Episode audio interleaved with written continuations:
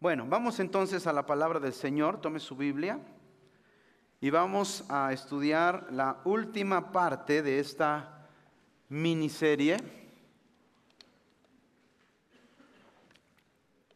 sobre el contexto hebreo de la oración. Este fin de semana fue un fin de semana bendecido, tuvimos una velada de oración hermosa con las mujeres, ¿cuántos le dan gracias a Dios por eso?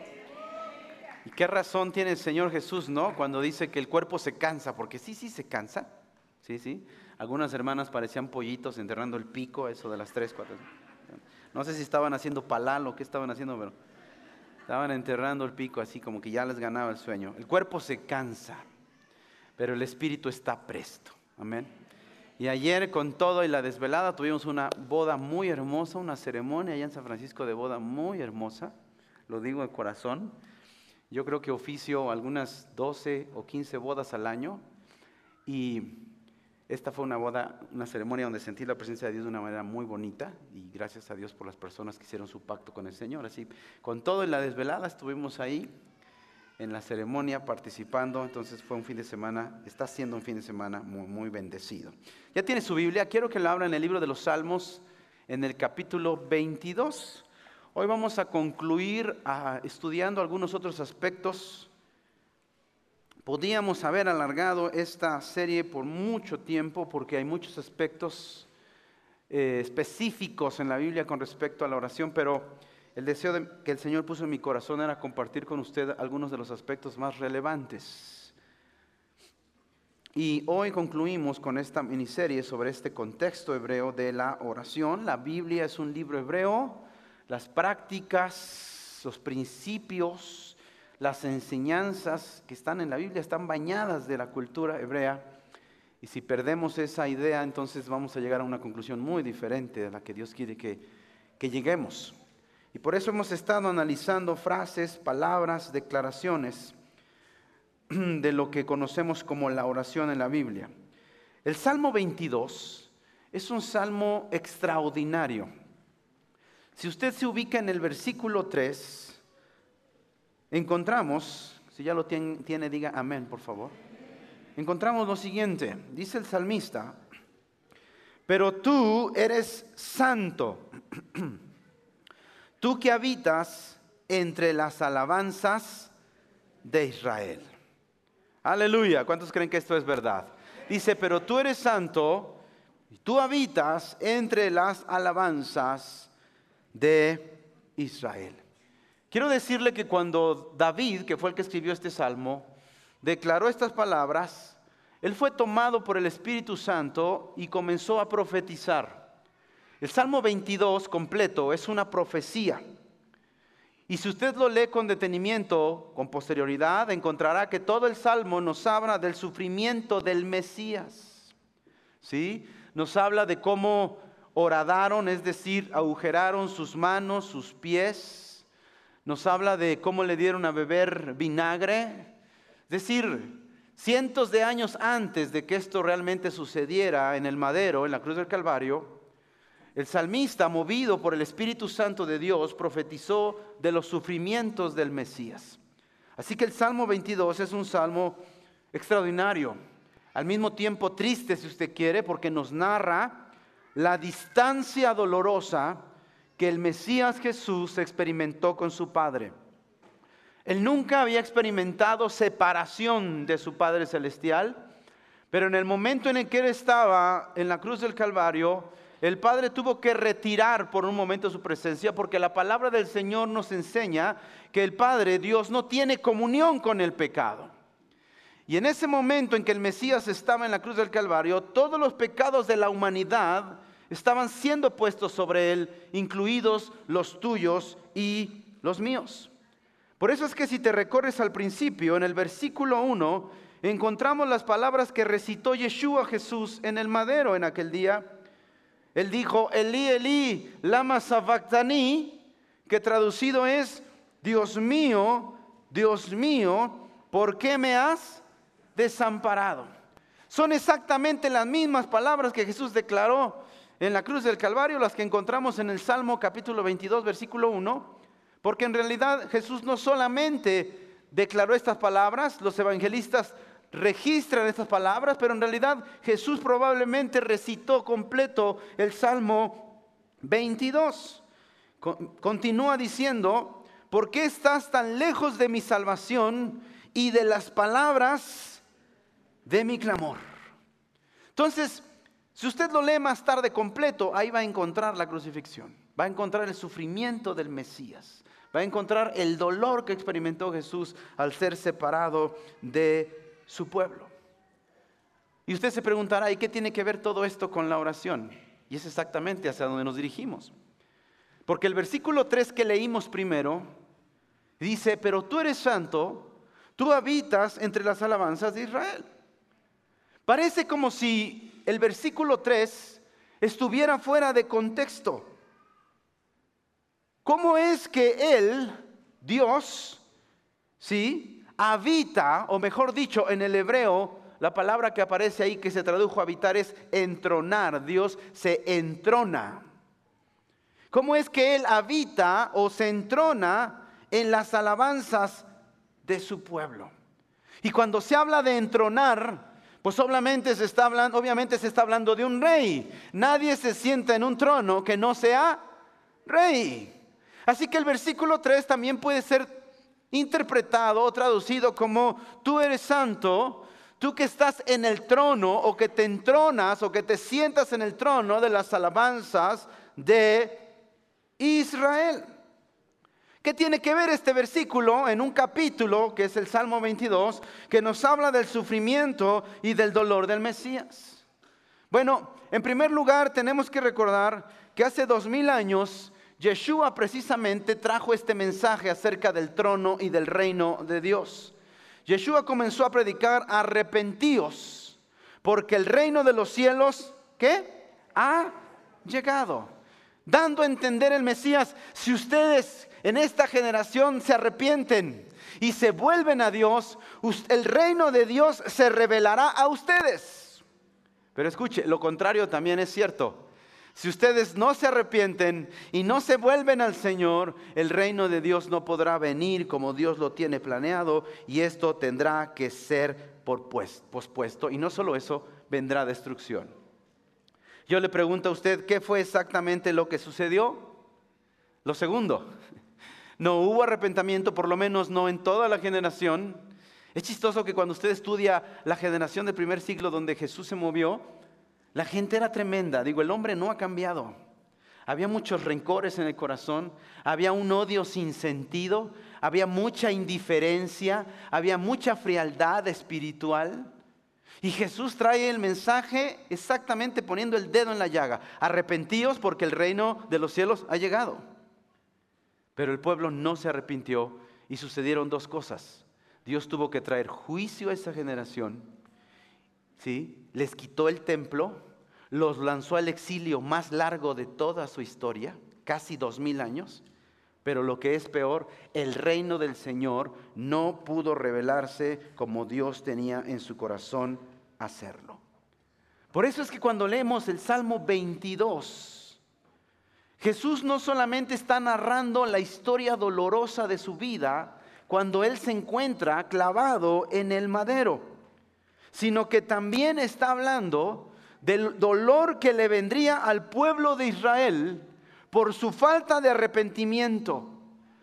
La historia nos enseña que cuando el pueblo de Israel rechazó el mensaje del Mesías Yeshua, no solamente vino en el año 70 la destrucción del templo, como ya dije, sino que fueron lanzados, lanzados al exilio por casi dos mil años. Haga usted las cuentas. El templo fue destruido en el año 70 después de Jesús. Y no hubo registros de que el pueblo de Israel regresara a su tierra, sino hasta el 14 de mayo de 1948. ¿Qué sucedieron durante esos casi dos mil años?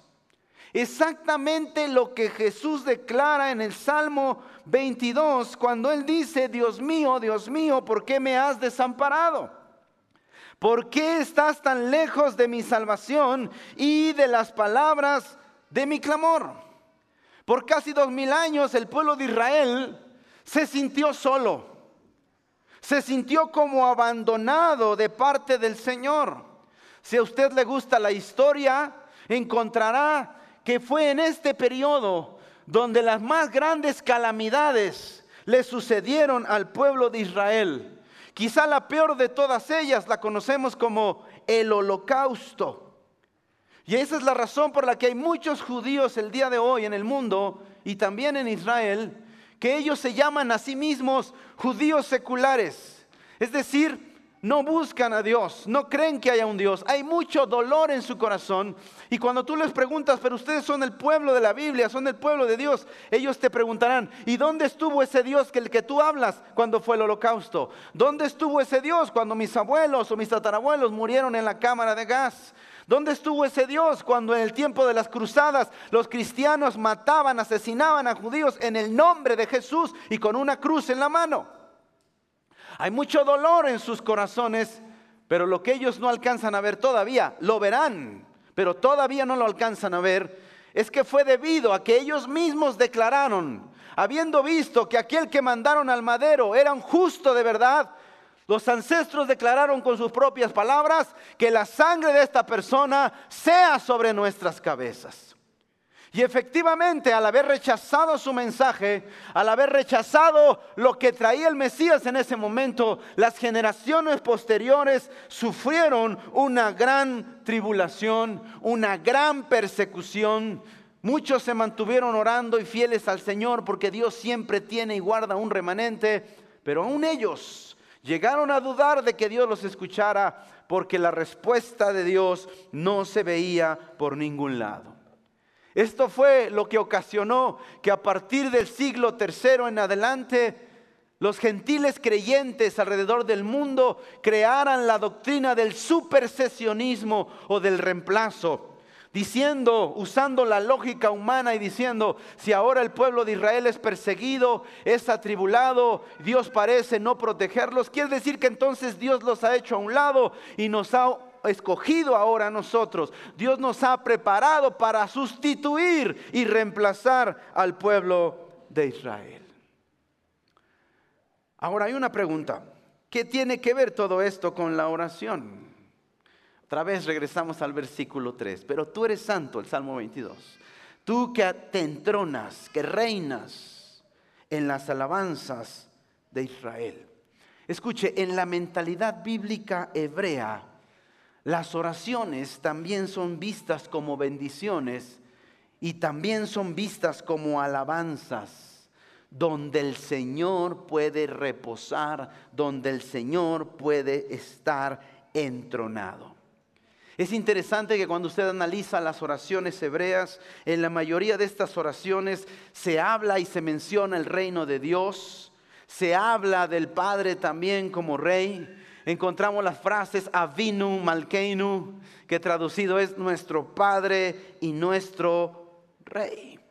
En la mayoría de las oraciones bíblicas hebreas, las cuales se encuentran en un libro llamado Sidur, y vaya, dicho sea de paso, el, el, fundamento, la raíz de estas oraciones puede ser trazadas, muchas de ellas hasta el primer siglo y muchas antes todavía del primer siglo, nos hablan de Dios como el Rey, nos hablan de Dios como es que es digno de suprema alabanza en el momento en que nos comunicamos con Él en oración.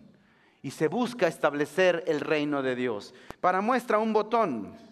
Déjeme hablarle, mencionarle una de las oraciones más famosas y más antiguas en el judaísmo llamada Aleinu. Digan conmigo, Aleinu. Aleinu en hebreo significa es nuestra obligación. El pueblo de Israel ve la oración como parte de su responsabilidad. Y le voy a leer un pedacito de esta oración.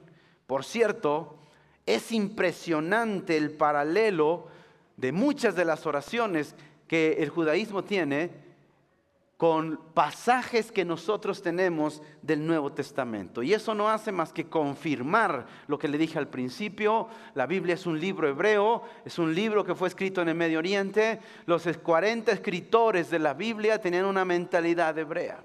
Por eso es que el paralelo es impresionante. Mire lo que encontramos en esta oración del Aleinu en el Sidur y que el judío que todavía no conoce a Jesús como Señor y Salvador, hace todos los días. Escuche esta, esta porción de esta oración. Dice, toda la humanidad clamará tu nombre, trayendo a todos los impíos de la tierra al arrepentimiento. Todos los habitantes del mundo reconocerán y sabrán, y toda rodilla se doblará, y toda lengua confesará su lealtad a ti.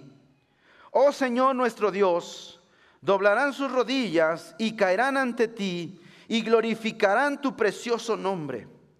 Todos aceptarán el yugo de tu reino, y tú reinarás sobre ellos pronto, por siempre y para siempre porque tuyo es el reino y el poder y la gloria, por siempre y para siempre. Tú reinarás con gloria, como está escrito en tu Torah. El Señor reinará por siempre y para siempre sobre toda la humanidad. ¿Escuchó algunas frases que le son conocidas? Por supuesto, por supuesto. Porque el mensaje que predicó Yeshua y todos sus apóstoles es un mensaje hebreo, un mensaje arraigado en los profetas. Pero lo que quiero llamar su atención es, en esta y en todas las oraciones hebreas, se habla de la venida del reino de Dios y se habla del Señor o del Padre como rey. Y por cierto, ¿cuántos creen que lo que acabo de leer sucederá? El Señor vendrá, establecerá su reino, les guste o no le guste a la humanidad, todos tendrán que doblar rodilla y tendrá que confesar con sus labios que el Santo de Israel es el verdadero Dios. ¿Cuántos bendicen el nombre del Señor? Ahora escuche, esto sucederá pronto, pero mientras tanto, nosotros nos debemos de someter a su reino. Yo quiero que el día de hoy, dentro del contexto de la oración, usted se vaya con la mentalidad de que cuando nosotros oramos, nosotros conformamos un grupo de resistencia. Y nuestra lucha no es contra carne y sangre. Nuestra lucha no es contra el hombre, nuestra lucha no es contra el gobierno, nuestra lucha es contra el sistema corrompido por el diablo y sus fuerzas espirituales. Cuando nosotros oramos, nosotros manifestamos que somos parte de ese grupo de resistencia que no quiere, hermanos, amoldarse al sistema de este mundo, porque nosotros ya pertenecemos a un reino diferente, donde hay un rey que aunque por lo mientras no ha sido revelado a toda la humanidad, es real. Y algún día será establecido sobre toda la tierra. Cuando nosotros oramos, desde el punto de vista hebreo bíblico, nos relacionamos con nuestro Padre, con nuestro Rey. Cuando tenemos comunión con Él, Él nos fortalece, él nos ilumina, Él nos motiva, Él derrama su presencia sobre nosotros y entonces Él se entrona, hermanos, en nuestras vidas y nos confirma el poder de su reino. Aleluya. Por ahora, solamente este entronamiento es sobre aquellos que le conocen, que lo aman y temen su nombre. Pero vendrá el día en que este entronamiento será sobre toda la tierra y entonces se habrá acabado aquello de que si quieres conocer a Jesús, quieres aceptar al Mesías, el Señor impondrá su voluntad. Y por supuesto al final a unos los mandará a la eternidad y a otros los mandará a la muerte eterna. Cuando nosotros oramos, entonces, la perspectiva hebrea es no solamente pedir, ya hablamos en el pasado de que el pedir a Dios por nuestras necesidades tiene su lugar, pero principalmente cuando oramos, nosotros estamos entronando al Señor en nuestras vidas, en nuestras familias, lo estamos reconociendo como Rey, estamos pidiendo que pronto ya venga su reino y veamos la redención final y se establezca sobre esta tierra, pero también estamos pidiendo básica y principalmente que comience con nosotros. Le estamos diciendo a Dios, comienza conmigo, Señor. Yo no puedo decirle a Dios, ven, que venga tu reino, que se establezca, Señor, tu reino, que se haga tu voluntad. Pero en la de mi vecino, la vida de mi vecino, porque en la mía todavía no. Necesitamos comenzar por nosotros. Y una de las formas más extraordinarias que vemos esto en la palabra es con otra de las oraciones hebreas bíblicas más importantes y más antiguas. Y esta sí la conoce usted. Se llama el Shema. En Deuteronomio capítulo 6, versículo 4 encontramos el inicio del Shema, no es todo el Shema, porque el Shema se compone casi de tres capítulos. Pero la frase más conocida por todos quizá es Shema Israel Adonai Eloheinu Adonai Echad. Oye Israel, el Señor nuestro Dios, el Señor uno es. Yo me acuerdo cuando mis padres me enseñaron esta oración de pequeño y yo no entendía hasta más grande cuando mi padre decía, además de todo lo que le digas al Señor en oración por la mañana y por la noche, quiero que agregues esto a tu vida. Con el tiempo entendí y yo hice lo mismo en la vida de mis hijos, enseñarles al despertar a declarar esta oración y, antes de dormir declarar esta oración. Por cierto, aquellos que tienen sus hijos pequeños es un buen consejo. Ahorita no entenderán, pero con el tiempo lo entenderán. Ahora, cuando se recita el Shema, cuando se hace esta pequeña oración, ¿qué es lo que estamos diciendo? ¿Y por qué lo estamos diciendo? En primer lugar, muchos de ustedes saben que la palabra Shema en hebreo significa dos cosas en español. Significa por un lado oír y por el otro lado significa obedecer. Muchas veces en la Biblia esta misma palabra ha sido traducida de estas dos maneras. Oír y obedecer. Por eso es que cuando Jesús en el Nuevo Testamento hace, declara enseñanzas, comparte principios, Él agrega la declaración, el que tenga oídos para oír, oiga que es un modismo hebreo que significa, si entendiste lo que acabo de decir, ve y ponlo por obra. Ve y obedécelo. Ve y hazlo. Así que mucho cuidado, porque si usted dice, yo voy a empezar a decir el Shema todos los días, es porque usted realmente le está diciendo a Dios, yo me quiero comprometer, que cada cosa que voy aprendiendo, yo la voy a haciendo. Amén. Ahora, sin que usted haga la oración del compromiso, ya lo tiene, porque a veces somos bien chichos, ¿no? Ay, no, entonces mejor no la voy a decir tú. Yo mejor no la voy a decir porque yo todavía no obedezco muy bien. No, de todos modos el compromiso ya lo tiene. Desde que está usted aquí sentado, desde que usted conoció al Señor, desde que usted busca a Dios, haga esta oración o no, usted ya tiene un compromiso con el Eterno. Pero con mayor conciencia, cuando nosotros decimos Shema Israel, Adonai Eloheinu, Adonai Ohad, usted está diciendo, Señor, aquello que estoy escuchando es aquello que quiero, poner en práctica. A veces le he abierto el corazón a mi esposa y le he dicho, a veces siento una carga muy grande al compartirles muchas cosas. Porque si usted no toma en serio lo que yo le comparto, nada más lo estoy condenando. Si usted no hace lo que usted aprende, usted se está condenando. Porque la misma palabra que hoy es de bendición y de edificación de su vida, en el día del juicio será la misma palabra que se levante contra usted y que le diga, tú ya sabías y no lo hiciste. A veces me da pendiente eso. Pero eso es lo que significa Shema.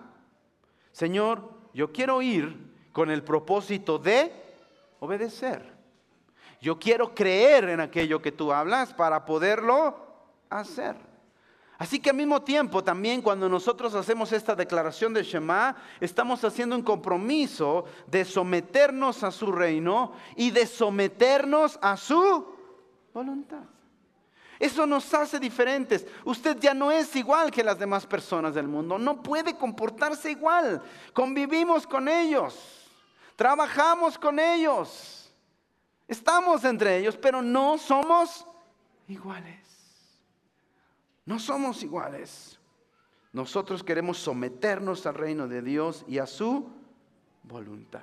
Pero hay una cosa más que está estrechamente relacionada con todo lo que le acabo de decir, y es que si usted de veras quiere hacer esta oración, esto debe de ser no solamente en las fiestas, no solamente en el Shabbat, sino diariamente.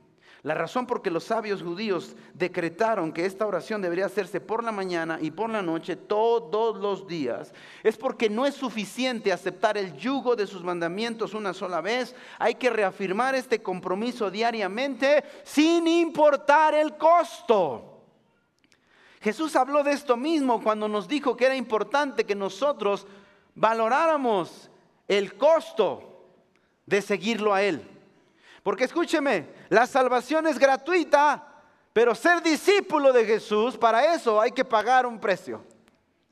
Y no todos son discípulos del Señor el día de hoy. Tenemos toda clase de personas en la iglesia de Cristo, los que son simpatizantes, los que les gusta oír, ¿verdad? Porque sienten bonito, porque se sienten tranquilos. Aquellos que quieren apaciguar su conciencia porque algo hicieron mal y de repente al estar aquí se sienten tranquilos. Pero también existen los que son discípulos y los que están comprometidos a buscar al Señor. ¿De qué tipo de persona eres tú? Yo no lo sé, tú lo sabes y el Señor lo sabe.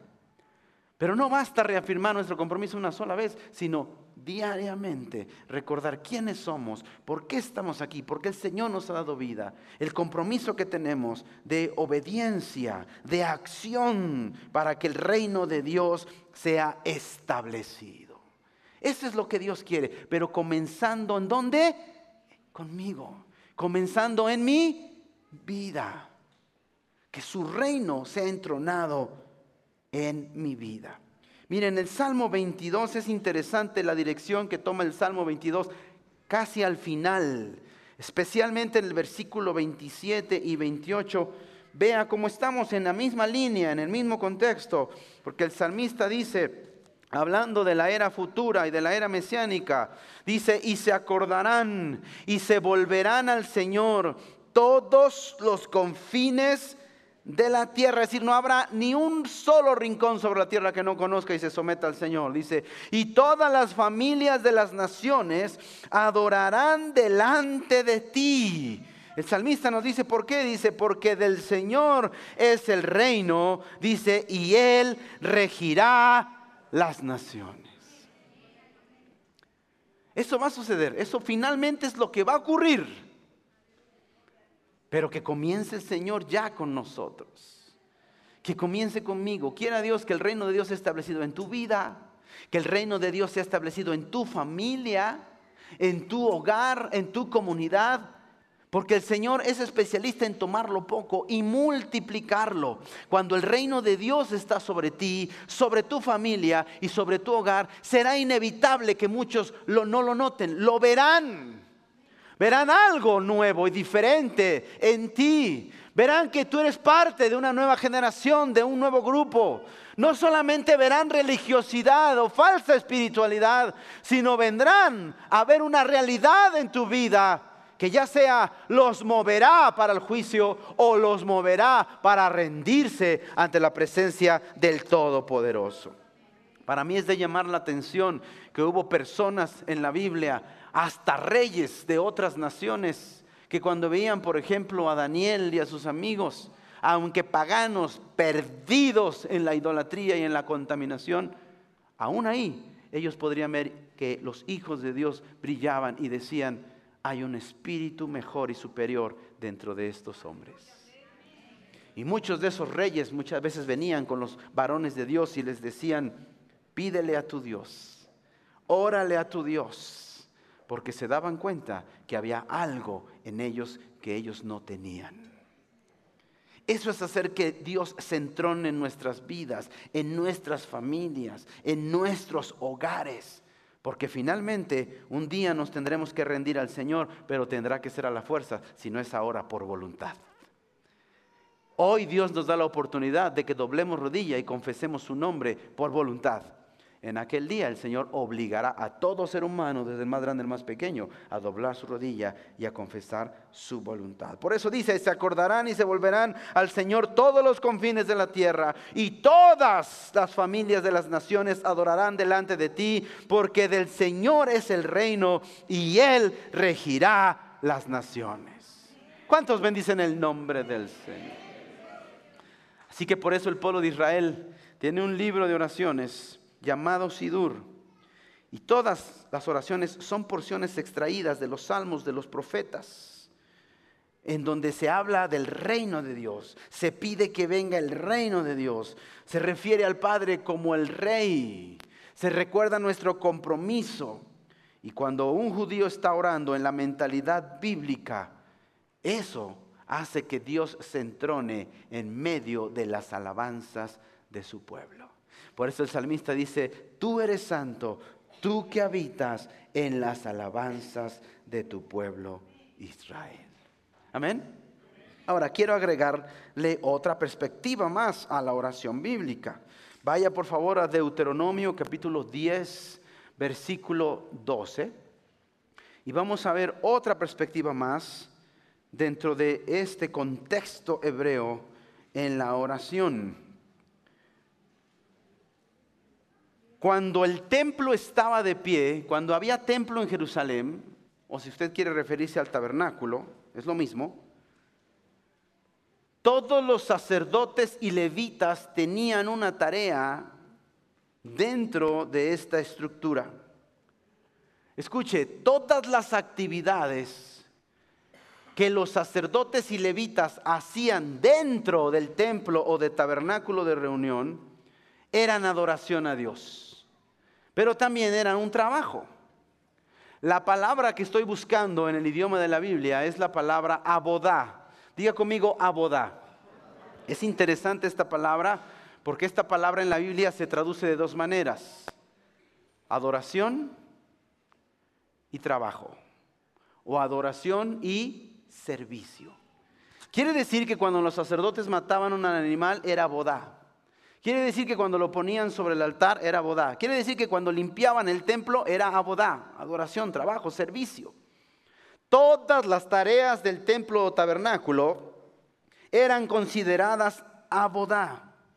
Este concepto es hermoso, ya lo hemos hablado antes, porque aún hasta cuando estamos trabajando en el mundo, lo que te dediques a hacer, así hagas paletas, este, zapatos, seas velador, seas contador, seas presidente de la república, seas lo que quieras, tu trabajo literal, Dios quiere que lo veas como abodá, como una, un acto de adoración. Vuelvo a repetir, perdón que sea tan repetitivo, pero escuche la conexión. Todos los trabajos que tenían los sacerdotes y los levitas en el tabernáculo, en el templo, era un servicio, un acto de adoración, era trabajo.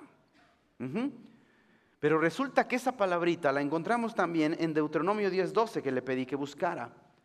Y entonces aquí encontramos que dice, ahora pues Israel, ¿Qué pide el Señor tu Dios de ti, sino que temas al Señor tu Dios, que andes en sus caminos y que lo ames y sirvas al Señor tu Dios con todo tu corazón y con toda tu... Vea la palabrita servir, dice, y sirvas a Dios. La pregunta que nosotros haríamos es, ¿qué significa servir a Dios con todo tu corazón? ¿Con muchas ganas? ¿Con mucho ánimo? Bueno, sí tiene que ver con eso, pero se refiere a algo más. Si en el templo o tabernáculo el trabajo y la adoración era representado con todas las tareas que tenían que ver en el templo tabernáculo, incluidos los sacrificios, pregunta, si usted está poniendo atención, ¿qué tipo de servicio puede ofrecer una persona en su corazón? A Dios. ¿Qué tipo de servicio puede ofrecerle una persona al Eterno en su corazón? Bueno, bíblicamente la respuesta es correcta, a través de la oración.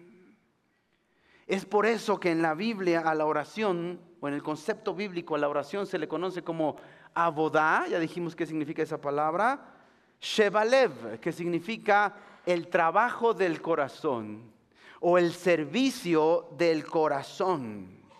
Cuando uno está orando al Señor, y como ya lo vimos en las semanas pasadas, con toda pasión, con toda la intención, uno está actuando con el equivalente de lo que hacían los sacerdotes cuando estaban en el templo sirviendo a Dios. Lo que estoy diciendo es que hay una relación bíblicamente muy estrecha entre todos los trabajos que se realizaban en el templo por un sacerdote y la comunicación que cada persona tiene con Dios a través de la oración. Por eso es que las oraciones hebreas, no sé cuántas personas aquí conozcan el Sidur o quizá nunca han visto uno, un libro de oraciones, fueron estructurados de acuerdo a los servicios del templo. No voy a hablar de eso ahorita porque si de por sí algunos ya los veo así con su cara como diciendo, ¿de qué está hablando? Pero si usted tuviera un sidur en sus manos, usted vería que de principio a final las oraciones fueron estructuradas para representar cada actividad que los sacerdotes realizaban en el templo, desde que entraban al templo hasta que terminaban su servicio y salían del templo. Es por eso que las oraciones diarias se hacen también dentro de las horas en que se realizaban los sacrificios. ¿No es cierto? Los dos sacrificios diarios, el Corbán Tamid a las 9 de la mañana que se alargaba hasta las 12 del día y después de las 3 de la tarde que se alargaba la quema del sacrificio hasta las 6 de la tarde. Alrededor de esas horas son estructuradas las oraciones que nosotros debemos de presentar todos los días ante el Eterno. Ahora, esto agarró mayor fuerza cuando, como le dije al principio, el templo fue destruido. Ok, ahora sí, ya no pueden oficiar los sacerdotes, ahora sí, ya no hay sacrificios para ofrecer. ¿Qué vamos a hacer? dijo el pueblo de Israel. Y entonces se encontraron con este versículo maravilloso, si me acompañas al profeta Oseas, capítulo 14, versículo 2. Oseas, capítulo 14, versículo 2 encontraron que el profeta, en el tiempo en que las doce tribus de Israel se, dividieron y se separaron, y la casa de Israel, es decir, las diez tribus del norte, se alejaron del Señor, encontraron que Oseas les habló algo que podría ser ocupado en su tiempo, al igual que las diez tribus que fueron dispersadas ya no tenían la oportunidad de regresar a Jerusalén a adorar al Señor, no tenían templo. ¿Qué les sugirió el Eterno a través del profeta? Porque ahora ellos, el pueblo de Israel, estaban en la misma situación, ya no hay templo, ya no hay forma de ofrecer sacrificios. Y Oseas 14.2 dice el profeta, si ya lo tiene, diga amén. Llevad con vosotros palabras de qué? De súplica y volved al Señor y decidle, quita toda iniquidad y acepta el bien. Dice, escuche, y te ofreceremos la ofrenda de qué? De nuestros labios. Esa frase que usted tiene ahí, la frase la ofrenda de nuestros labios, es una referencia directa a la oración. Quiere decir que entonces la deducción es la siguiente. Los sabios de Israel llegaron a la conclusión que al no contar con templo, las oraciones en ese momento sustituían qué? Los sacrificios. De todos modos, el profeta dice en el contexto, si ustedes traen su sacrificio, pero no están arrepentidos, no se humillan ante mí, entonces de nada sirve que me hayan traído el sacrificio. El salmista David lo pone de esta manera, porque el sacrificio que Dios acepta es un corazón, dice, contrito y qué? Y humillado. Por eso el profeta dice, quita toda iniquidad y acepta el bien y te ofreceremos la ofrenda de nuestros labios, que es la oración. Llama la atención que el escritor de Hebreos tomó de aquí para escribir en Hebreos capítulo 13, versículo 15, lo siguiente dice, así que ofrezcamos siempre a Dios por medio de él sacrificio de alabanza, es decir, fruto de labios que confiesen su nombre. El escritor de Hebreos no está hablando de cantarle al Señor, el escritor de Hebreos está hablando de orarle al Señor reconociendo su majestad, reconociendo su reino. Y por eso es que para un judío el día de hoy, que no tiene templo, que no puede ofrecer sacrificios, sabe que la oración es muy importante para él, porque es el sustituto, el equivalente para ofrecer los sacrificios al Señor. Así que todo judío devoto aparta sus horas de oración y en esos momentos se encuentra con su Creador, con su Padre, con su Rey y le pide que establezca su reino y tiene comunión con Él para ser iluminado, fortalecido y bendecido por el Rey de Reyes y Señor de Señores. Nosotros deberíamos de verlo igual. Hay tanto que los gentiles tenemos que aprender del pueblo de Israel, porque nosotros vemos la oración solamente como un medio de escape para que Dios nos ayude, para que Dios nos proteja, para que Dios nos socorra, para que Dios nos dé, para que Dios nos bendiga. Mientras que la mentalidad bíblica es para que Dios se entrone en mi vida, para que Dios se arreye en mi vida, para que yo haga su voluntad para que mi familia y yo sirvamos al Señor. Eso es fruto de labios que confiesen su nombre. Yo quiero hacerte la invitación, si quieres que tu vida de oración se revolucione, pasa menos tiempo hablando de ti en la oración y aprovecha el mayor tiempo posible hablando de Él, de quién es Él, de su grandeza, de su poder, de su reino, de su voluntad, de su nombre. Amén. Esto es bien importante, hermano. Esto es bien importante. Si hay un tiempo en la historia donde necesitamos orar más, es ahora. Necesitamos orar más. ¿No sabe cómo se hace pequeñito mi corazón al ver que muchos congregantes han dejado de orar hasta para lo más básico? Digo, ¿cómo es posible que se les olvide orar para comer? ¿Cómo es posible que se les olvide orar para irse a dormir? ¿Cómo es posible que no hagan oración cuando se, acaban de despertar? ¿Cómo es posible? Eso habla de que es una persona enferma espiritualmente. Has dejado lo más importante, lo más básico a un lado. Y vienen tiempos tan difíciles que necesitamos, tan difíciles que necesitamos realmente ser gente de mayor oración. Amén. Déjeme terminar con esto. Hablemos ahora, para concluir, del rol de Yeshua Jesús en nuestras oraciones. ¿Cuál es el rol de Yeshua dentro de este contexto hebreo de las oraciones? Bueno, en primer lugar, quiero dejar claro que la escritura enseña que Yeshua Jesús nos enseñó a orar al Padre y no a Él. Nosotros no le oramos a Jesús. Eso no es bíblico. Le oramos al Padre. Amén. Él mismo dijo en Mateo capítulo 6, versículo 9, vosotros pues oraréis así. Padre nuestro. Nuestras oraciones van dirigidas a quién? Y entonces la pregunta persiste, ¿cuál es el rol entonces de Jesús, de Yeshua, en nuestras oraciones? Bueno, Él puede servir de una de dos cosas, de mediador o de intermediario. Pero ¿qué cree? No es lo mismo. Piense por un momento. Jesús, ¿qué es para nosotros? ¿Nuestro mediador o nuestro intermediario?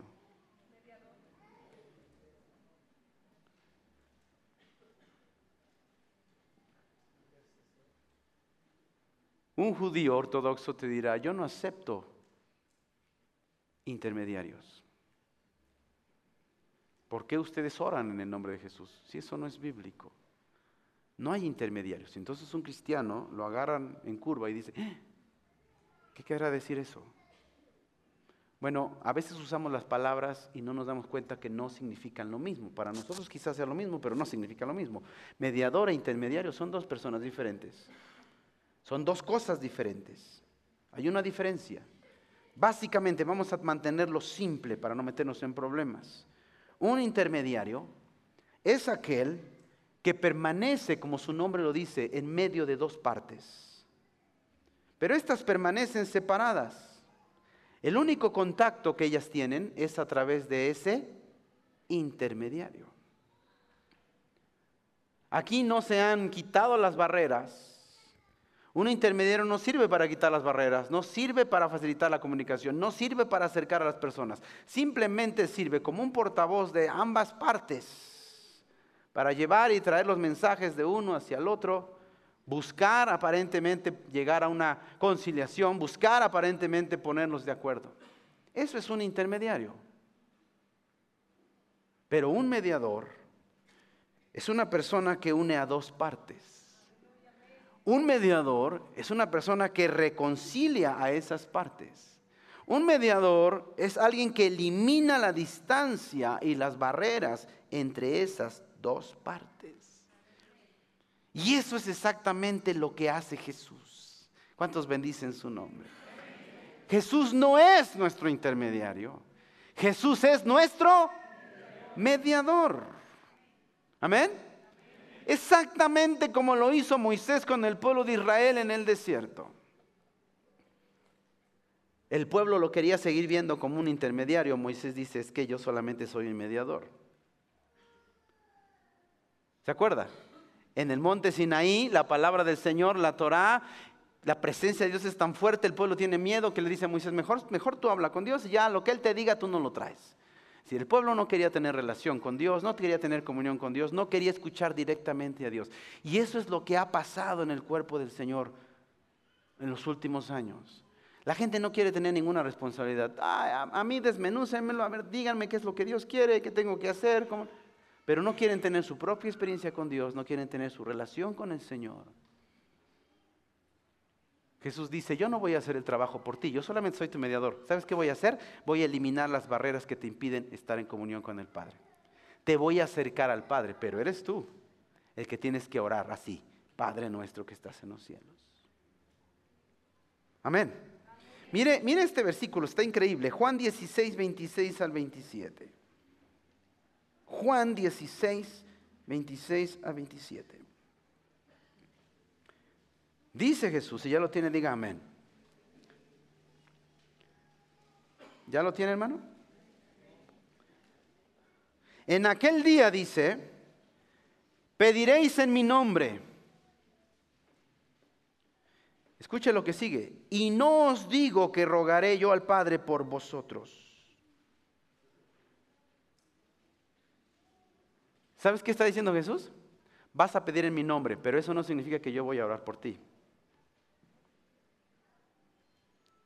Y nos da la respuesta. ¿Sabes por qué dice Jesús? Pues el Padre mismo que los ama, porque a vosotros me habéis amado y habéis creído que yo salí. ¿Ya entendió? Dice, sí, vas a pedir en mi nombre, pero eso no significa que yo voy a tomar tu oración y se la voy a llevar al Padre. Oye, que dice Gerardo que esto, que esto, que esto, que esto, que el otro. No, porque el Padre mismo te ama. Le puedes hablar directamente Los judíos tienen razón.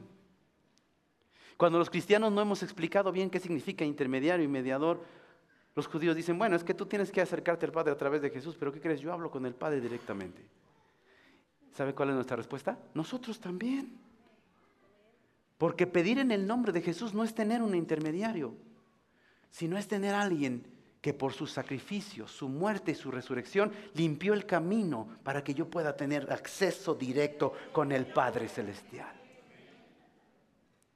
Pedir en su nombre a propósito, en el contexto hebreo de la palabra, no significa que a fuerza usted tenga que decir al final, te pido esto en el nombre de Jesús. O sea, no está mal que lo haga usted. No me malentienda. Pero no es un requisito. No es una fórmula. Los cristianos hemos hecho fórmulas donde no las hay. Pedir en el nombre de Jesús significa que usted y yo no debemos de olvidar que estamos asociados con su vida, su muerte y su resurrección. Y que lo que Él hizo hace posible que ahora yo tenga relación con el Padre, porque antes no podía por mis pecados y por mi maldad. Está bien posibilitado. Amén. Es como en el bautizo, ¿no es cierto? Ha habido congregaciones que se hasta se han dividido por las fórmulas bautismales. ¿Y tú en qué nombre estás bautizado? No, pues dicen los hechos que en el nombre de Jesús. No, te faltan, porque Jesús dijo que debe ser en el nombre del Padre, del Hijo y del Espíritu Santo. Y yo conozco a gente que fue bautizada así, en el nombre del Padre, del Hijo y del Espíritu Santo, y llegan a la congregación donde dicen, no, tienes de más, nada más es en el nombre de Jesús. Y lo vuelven a bautizar. Cuando en el contexto bíblico, en el nombre significa con la autoridad de, con el respaldo de, con la bendición de. Es como cuando yo les digo, vengo a nombre de mi pastor, no quiere decir que después de haber predicado diga, y todo esto se los dije en el nombre de mi pastor. No, cuando yo les dije vengo en el nombre de Él, vengo en su autoridad, en su representación. Pero los cristianos empezamos a hacer fórmulas donde no las hay. Usted y yo, por lo que Jesús hizo, estamos relacionados con Él. Y el Padre lo sabe. Amén. Ahora, no se espante, no quiero decir que usted va a dejar de decir, Padre, te pido esto en el nombre de Jesús. No, no está mal que usted lo haga, pero lo que sí quiero que tenga en mente es que no es una fórmula. No es una fórmula. Es simplemente para dar a entender que usted y yo se nos ha limpiado el camino por el sacrificio de Jesús. Amén. Y que Dios escucha nuestras oraciones porque por los méritos de Jesús nosotros hemos sido hechos justos. ¿Me está escuchando? Dios nos ha hecho justos. ¿Sabe qué dice Santiago en el capítulo 5 de su epístola? Dice, la oración del justo es eficaz y puede mucho. Ponga mucha atención. ¿Así dice o no? Sí, así dice. Y en ese mismo contexto pone de ejemplo a Elías. Dice, Elías era un hombre sujeto a pasiones semejantes a las nuestras. Sin embargo, cuando él oró, dejó de llover. Y cuando él volvió a orar, dice, entonces regresó la lluvia. Pregunta, la pregunta de los 164 mil. La hermana se rió, ya tiene algo de edad porque se acuerda de qué estoy hablando, ¿no es cierto? Y sí, dice el hermano. Escuche, ¿usted cree que Elías le oraba al Señor, al Padre, en el nombre de Jesús? Claro que no. ¿Y Dios le contestaba? Claro, por supuesto, por supuesto. Ah, no, se espante, porque ven, ¿qué doctrina rara es esa?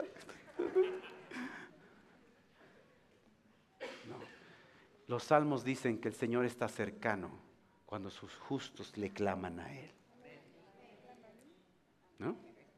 ¿Usted cree que cuando el pueblo de Israel levantó el becerro de oro y Moisés intercedió por ellos, lo hizo en el nombre de Jesús? ¿Y por qué el Señor sí derramó su gracia y su perdón? Porque la oración eficaz del justo puede mucho. Ahora, aquí está lo mejor de todos. Nosotros no estamos a la altura ni de Moisés, nosotros no estamos ni a la altura de, de Elías. Pero hay alguien que ya hizo ese trabajo por nosotros. Porque el justo de todos los justos, el mejor de todos los justos, llamado Yeshua HaMashiach, hizo un trabajo tan excelente, ¿sí? Que nos acerca al Padre para que nosotros podamos tener acceso con Él y podamos pedir en su nombre, como si nosotros fuéramos esos justos, a la altura del Rey de Reyes y Señor de Señores, por sus méritos, por su sacrificio y por su sangre derramada. Ya lo entendido, hermano. Amén. Ahora, termino con esto, ahora sí, le prometo. Cuando pedimos en su nombre, él solamente contestará y respaldará las oraciones que tienen que ver con su voluntad. Porque ahora somos seguidores. Nos llamamos cristianos, somos seguidores de Jesús. Somos embajadores de su reino. Amén. Y es como si el Señor nos hubiese dado una tarjeta de crédito en la oración, porque pertenecemos a su empresa, para que todas las compras que hagamos las hagamos de acuerdo a lo que Él tiene pensado en su organización. Escuche con atención, lo material enseña lo espiritual. Usted entra a un trabajo, en una empresa, le dan un puesto de confianza y entonces le dan una tarjeta de crédito porque le dicen, aquí en este departamento vas a necesitar hacer compras. ¿Y usted qué hace? ¿Qué crees vieja? Ya me dieron una tarjeta de crédito, vámonos a gastar. ¿Puede hacer eso? ¿Por qué no puede? Porque no es tuya, te la dieron sí para comprar, pero no para comprar lo que tú, sino lo que va de acuerdo a la organización de la empresa. ¿Ya me entendió? La oración es lo mismo. El Señor nos ha dado un cheque en blanco, nos ha dado una tarjeta de crédito, pero ¿qué crees? Que no la podemos usar para nuestra conveniencia, sino para la organización de Dios, para la voluntad de Dios para los planes de Dios. Amén. Cuando Elías oró y dejó de llover, qué increíble es eso. Pero muchos ignoran que está en la Torah. Deuteronomio, Elías se basó en Deuteronomio 28 que dice, si mi pueblo está en rebeldía, si mi pueblo está en pecado, en maldad, ya no habrá lluvia, dejará de haber lluvia. Elías dijo, estamos en esas condiciones, por lo tanto voy a orar que el Señor cumpla su palabra en la Torah. Y dejó de llover. Pero si mi pueblo se arrepiente y se vuelve a mí, enviaré sobre vosotros lluvia. Cuando el pueblo se arrepintió, Elías vino y le dijo a Dios, Señor, cumple tu palabra. Y llovió. Ya veo lo que se refiere orar de acuerdo y en línea a lo que Dios ha establecido en su voluntad, en su palabra, en sus planes. Amén. Quizá muchas veces por eso nuestras oraciones no son contestadas, porque las estamos usando a nuestra conveniencia. Estamos pidiendo por nuestra voluntad y no por su voluntad en nuestras vidas. Amén. La próxima semana, si Dios quiere, vamos a iniciar las festividades y son tiempos de mucha oración. Quiere el Señor que lleguemos con esa mentalidad, con todo esto que hemos aprendido por su gracia y su misericordia, con esa mentalidad correcta, en humildad, para que su reino y su voluntad sean establecidas en nuestras vidas, en nuestras familias y en nuestros hogares. Amén. ¿Podrías ponerte de pie, por favor? Y vamos a terminar como lo hicimos la semana pasada. Yo quiero que te acerques a alguien más, porque vamos a orar por estas cosas.